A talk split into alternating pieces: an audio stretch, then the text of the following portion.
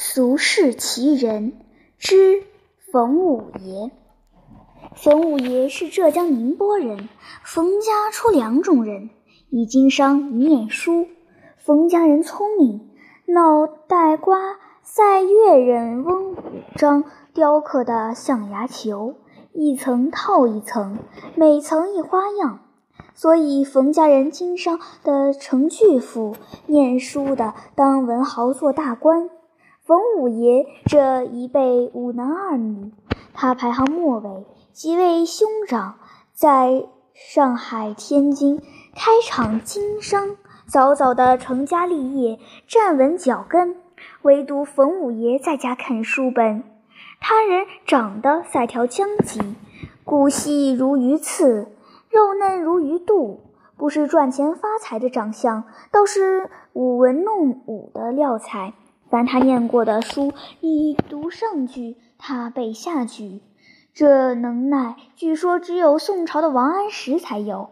至于他出口成章、落笔生花，无人不服。都说这一辈冯家的出息都在这五爷身上了。冯五爷二十五，父母入土，他卖房卖地，携家带口来到天津卫。为的是同兄靠友谋一条通天路。他心气高，可天津卫是商府，毛笔是用来记账的，没人看书，自然也没人瞧得起念书的。比方说，地上有黄金也有书本，民间哪样？别人发财，冯五爷眼热，脑袋一歪，决意下海做买卖。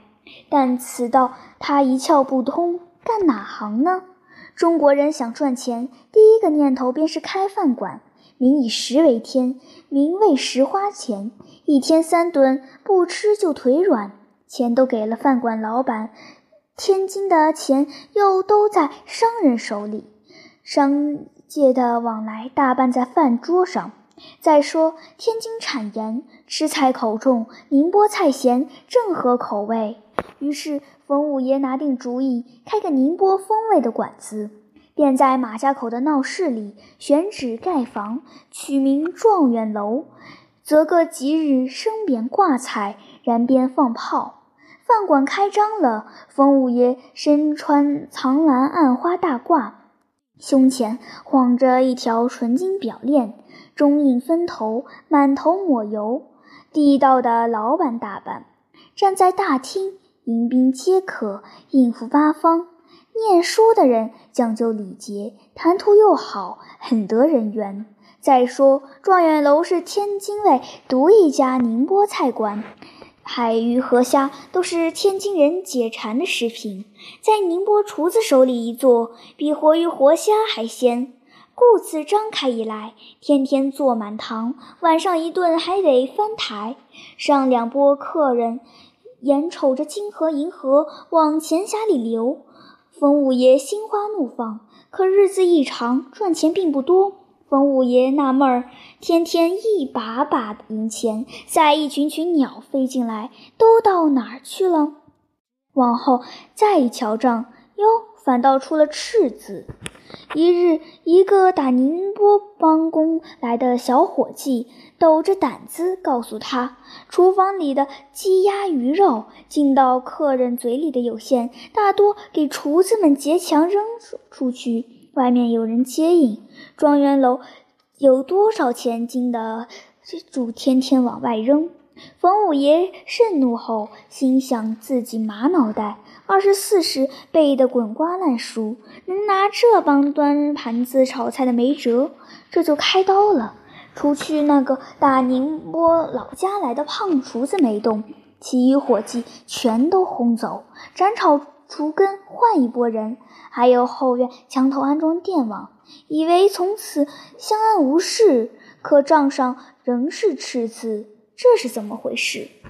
又一日，住在状元楼附近的一位婆子咬耳朵对他说：“每天后晌，垃圾车一到，一摇铃铛，把状元楼里抬出的七八个土箱子，只有上面薄薄一层是垃圾，下面全是铁皮罐头、整袋咸鱼、好酒好烟。原来内外勾结，用这法儿把东西弄走。”这不等于拿土箱子每天往外抬钱吗？房五爷赶在一个后晌倒垃圾的时候上前一查，果然如此。大怒之下，再换一拨人，人是换了，但账本上的“赤”字还没有换掉。冯五爷不信自己无能，天天到馆子瞪大眼珠，内内外外巡视一番，却看不出半点毛病。文人靠想象过日子，真落到生活的万花筒里，便是自作聪明真傻瓜。状元楼就在破皮球，撒气漏风，眼瞅着败落下来，买卖赛人靠一股气儿活着，气泄了，谁也没辙。遇少客人，客人遇少，有水没油，伙计散伙。饭厅有时只开半边灯了，冯五爷心里只剩下一点不服。在一日，身边使唤的小童对他说：“外头疯传状元楼里最大的偷不是别人，就是那个打老家带来的胖厨子。据说他偷瘾极大，无日不偷，无时不偷，无物不偷，每晚回家必偷一样东西走。”而且偷数极高，绝对查不出。冯五爷不相信，这胖厨子当年给自己父亲做饭，胖厨子的父亲给自己爷爷做饭，他的家根儿早扎在冯家了。倘若他是贼，谁还不会是贼？但是冯五爷究竟干了两年的买卖，看到的假笑比真笑多，听到的假话比真话多，心里也多了一个心眼儿了。每当晚上状元楼该关门熄灯的时候，冯五爷带着小童到饭馆前厅，搬一把藤椅搁在通风处，仰面一躺，说是歇凉，实是偷贼。等一会儿，胖厨子封上炉火，到后头厨房出来，正要回家。他光着脑袋一身肉，下面只穿一条大白裤衩，即拉一双破布鞋。肩上搭一条汗巾，手提一盏纸灯笼。他瞅见老板，并不着急着脱身离去，而是站着说话，那模样才是说：“您就放开眼瞧吧。”冯五爷嘴里大仙，一双文人的锐利目光却上上下下打量着他，心中一度揣度：这光头光身往哪儿藏烟？破鞋里。也塞不了一盒烟啊！灯笼通明雪亮，里头放点嘛也全都能照出来。裤衩虽大，但给大厅里来回来去的风一吹，大腿屁股的轮廓都看得清清楚楚。还能有嘛？是不是搭在肩上的那条汗巾的手巾里裹着点什么？心里生疑，不等他说。胖厨子已把汗巾从肩上拿下，甩手扔给小童，说道：“外面都凉了，我带着这条大毛巾做什么？烦你给搭在后院的晾衣架上吧。”说完，辞过冯五爷，手提灯笼，大摇大摆地走了。冯五爷叫小童打开毛巾，里头嘛也没有嘛，差点冤枉好人。可是转天，小童打听到胖厨子昨晚使的。花火在那灯笼上，原来插洋蜡的灯座不是木头的，而是拿一块豆肉悬的。这块肉足有二斤沉，可人家居然就在冯五爷的眼皮子底下，使灯着着，大模大样提走了，真叫绝了。